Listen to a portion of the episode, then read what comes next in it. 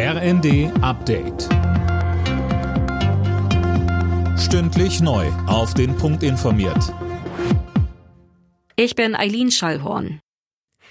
Ein schweres Jahr geht zu Ende. Das hat Bundeskanzler Scholz in seiner Neujahrsansprache gesagt.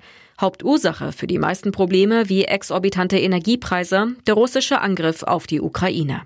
In keinem Jahresrückblick fehlen die Bilder des 24. Februar, als im Morgengrauen die ersten russischen Raketen in Kiew, Kharkiv und Odessa und anderen ukrainischen Städten einschlugen. Putin führt einen imperialistischen Angriffskrieg mitten in Europa.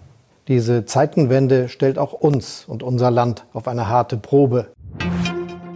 Nach den verhaltenen Neujahrsfesten der vergangenen beiden Jahre haben Menschen weltweit das Jahr 2023 mit großen öffentlichen Partys begrüßt.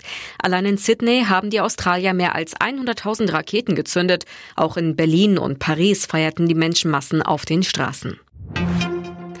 Der frühere deutsche Papst Benedikt XVI. ist tot. Das ehemalige Oberhaupt der katholischen Kirche wurde 95 Jahre alt. Mehr von Philipp Nützig. Politiker und Geistliche würdigen Benedikt. Bundespräsident Steinmeier hebt die Bescheidenheit und Intelligenz des gebürtigen Bayern hervor.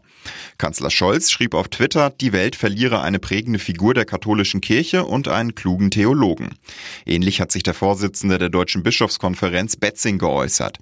Bayerns Ministerpräsident Söder hat drei Tage Trauerbeflaggung im Freistaat angeordnet.